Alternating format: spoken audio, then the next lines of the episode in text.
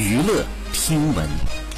关注娱乐资讯，八月八号，低调组合杨和苏与张馨月在微博发文官宣分手，说和平分手，彼此祝福，今后此事不再回复。杨和苏与张馨月组成的低调组合曾经参与了中国新歌声比赛，最终获得了周杰伦组的三强。同时呢，杨和苏也是中国新说唱二零一九全国总决赛的冠军。据悉呢，前不久低调组合还曾同框登上舞台表演，粉丝对二人官宣分手也感到非常的意外。好，以上就是本期内容，喜欢请点击订阅关注，持续为您发布最。新娱乐资讯。